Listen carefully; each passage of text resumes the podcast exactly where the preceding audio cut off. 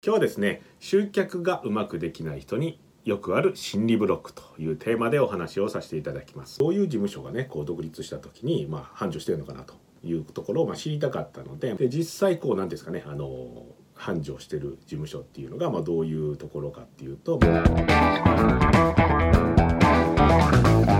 はいレスポンスの山田です。今日はですね集客がうまくできない人によくある心理ブロックというテーマでお話をさせていただきます。まあ、これはですね、僕のこう実体験でもあるので、まあ、その話をさせていただきますね。まあ、というのも僕、もともと今セールスライターやってますけど、もともと司法書士で、まあ、事務所構えてね、一人でやってたんですけど、確かね、23ぐらいのかな、4かな、ぐらいの時に、まあ、司法書士のね、まあ、修行をするために、まあ、仕事を覚えるためにある事務所に入らせてもらって、で、25とか6とか7とかね、それぐらいの時に、まあ、自分のね、事務所を構えてやり始めて、まあ、32とかぐらいですかね、まあ、にこうセルスライターになったっていうところなのでまあ事務所もね67年自分でやってたっていう感じかな。まあそんな感じでやってたんですけど。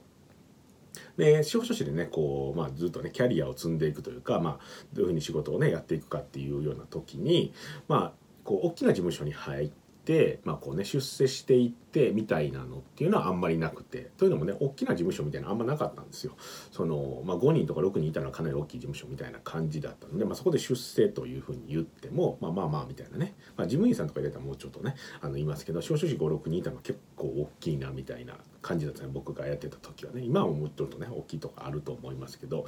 でなのでまあそういうふうにね、まあ、出世していくという形ではなくてまあね23年とかまあ修行したら、まあ、自分でねこう事務所を構えて独立してみたいなのがまあ一般的なパターンだったんですね。なので僕もね司法書士をや,、まあ、やり始めて仕事を始めていた時にこう、まあ、いつか独立するんやろなみたいな感じでこうねずっとやっていたわけです。でですねまあ僕はま独立をしようということをねこう思ってたのでこうねどういう事務所がねこう独立した時にま繁盛してるのかなというところをま知りたかったので、まあ、いろんな人にまあ軽くね、まあ、聞いたりとか、まあ、調査とかまではいかないですけどやっぱり司法書士のね同期同じねとあのなんていうねタイミングで受かった司法書士に受かった同期とかがいるねそういうふうな人たちね話したりしてやっぱ気になるじゃないですか。なんでまあ調べるじゃないですけど参考にさせてもらってたんですね。で僕はね最初、まあ、司法書士ので、ね、事務所として、まあ、繁盛してるところは何て言ったらいいんでしょうねこう法律のプロなんで一応司法書士はねなのでこう法律の勉強しっかりしてこうね頑張って法律のプロみたいな形でやってる事務所が、がまあ、結構ねうまくいってるところが多いんかなというふうに思ってたんですね。なんですけど、まあ、実際はね全然そういうことはなくて、まあ、どっちかというとそういう感じでねやってる人の事務所がね流行ってるっていうのがあんまりこうなかったんですね。でこうね僕は結構これすごい意外でええー、みたいなちょっとこう残念みたいな感じですよね。なんかこう自分のね法律家としての技量をこう上げようと思って頑張ってるところが、まあ、流行るんやったら、まあ、自分もねそういうふうに思ってこうね司法書の勉強を始めてやりやったっていうのがあったんでおお違うんみたいな感じだったんですね。で実際こう何ですかねあの繁盛してる事務所っていうのが、まあ、どういうところかっていうと、まあ、どっちかっていうとこうねあのまあ、もちろんね仕事は普通にできはるんですよ。なんですけどこう飲み会とかねそういうのがまあ好きな、まあ、いいおっちゃんじゃないですけど、まあ、いいっていうねそのグッドなおっちゃんっていう意味ですけどもう楽しい人みたいなね感じの人がやってる事務所の方がこううまくいってる感じだったんですよ。でまあ例えばね飲み会が好きっていうのはね、まあ、もちろんなんですけどまあ、平日でもねゴルフ行くみたいな 感じの人の方がこうねうまくいってる感じだったんですね。まあ僕の見た限りですけどね。で僕当時ねそれに対しても何やそれというふうに思ったんですね。まあ今から思ったら、まあ、よく考えたんですよそれってまあ営業活動だったんですね。まあ、例えばどんな感じでね司法書士にま仕事が入ってくるかというと、まあ、例えば一つのパターンなんですけど、まあ、誰かが家を買いましたと。で家買ったらまあお金借りる銀行さんからお金借りますと。でまあその借りた、ね、銀行さんのお金ですよねその借金に対してその新しく建てたねあの家とか、まあ、買った土地とかの担保に取ると。いうようなこと,、ね、ことをしますけどそれの法律的な手続きとかやるのにこう司法書士が出てきたりということがあるんですね。まあ、なので銀行さんとねこう飲んだりするっていうのはまあ思いっきり営業活動なわけですよ。なので別にね完全にね楽しく遊びでやってたわけじゃないっていうことなんですけどまあなんですが僕はねこう一応こうなんていうんですね司法書士っていうのは法律のプロっていうのが本文じゃないですか。なのでそれをねずっとちゃんと真面目にやっていればもうまあなんて言ったらいいんでしょうね。まあ誰かが見てくれててまあそれでねいつかがポンと真面目にやってればうまくいくみたいなね、まあ、なんとなくのそういう感覚があったんですよ。でそれがねこうその期待というか、まあ、その望みっていうのは何て言ったらいいんでしょうねそういうふうなものじゃないということをねふわっと感じてなんか結構残念やなというふうに思ったんですね。で僕がですねあの実際まあ事務所を構えてまあ独立した時なんですけど僕はねまあ初めこう集客に困ったんですね。というの僕ねあの、まあ、飲み会とかでねやっぱりこう仕事を取るとかっていうのはまあ性格的にまあきついんですよ。もう内向的なんでこう、ね、そんなんやるのは苦手なんで、まあ、それはできないと。いうふうになってやっぱり僕はねマーケティングとかセールスライティングとかそういったことをね学び始めてこうねまあそれがね やりすぎて今ね、まあ、少々しやめてセールスライターやってるんですけどでマーケティングとかねセールスライティングを学んでいて面白いなっていうふうに思ってたのもあって、まあ、ここ出したいなっていう気持ちもあったんですけどその反面ねこう何ですかねこうここ出すっていうことに抵抗もあったんですね。でそれなんでなんやろうなというふうに思ってたんですよ。でそれをまあこうず、まあ、考えてみて思ったのがやっぱりねこう広告を出してしまうとなんかね商品がいまいちやからこうね広告を出さないと、まあ、やっていけないみたいなねそういうふうにこう周りから思われるんじゃないかみたいなことを感じてるっていうのがまあね分かったんですよ自分の中でね。でまあ同業者の人たちがまあそういう目でね自分を見るんじゃないかとか、まあ、なんか変なことがね それが原因で変なことが起こっちゃうんじゃないかみたいなまあ感覚になってたということなんですね。でまあ広告をね、まあ、出すのがまあすごいかっこ悪いと思ってるみたいなねその自分が仕事をまあご司法書士のねあの本文というか、まあ、法律のねプロとしてやろうというふうに思ってるのに、まあこうね、商品がいまいちやっていうふうに思われたら、まあ、すごい嫌じゃないですかなのでかっこ悪いっていうふうにねこう、まあ、自分に腕がないっていうことをね、まあ、自らこう 言ってるみたいな感覚になりかねないっていうふうにね勝手に思ってたんですよ。まあおかしいですよ。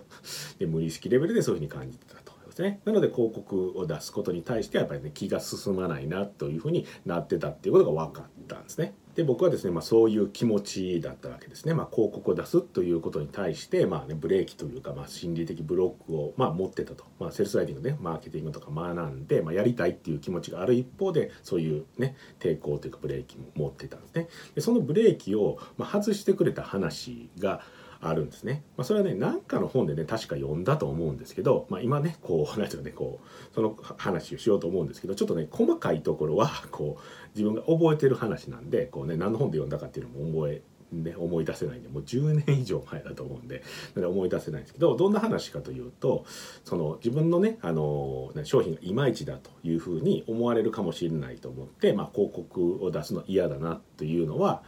まあそんな考え捨てた方がいいよみたいな話なんですね。まあ、なんでかというとそれはま自分のベースに考えてると自分がこう周りからねそういうふうに思われるのが嫌だというふうに考えていると。なのでその考えは別にそのねあの捨てた方がいいと。なんでかというとお客さんのね立場に立って考えてみればよくわかると。まあ、お客さんからするとそのなんていうその商品がねいい商品かどうかっていうのを判断するのは結構難しいじゃないですか、まあ、特に司法書士とかねそういう仕事やったら特にですけど、まあ、いろんな商品でもどの商品が自分に合ってるのかって判断するのって結構難しいと思うんですよ。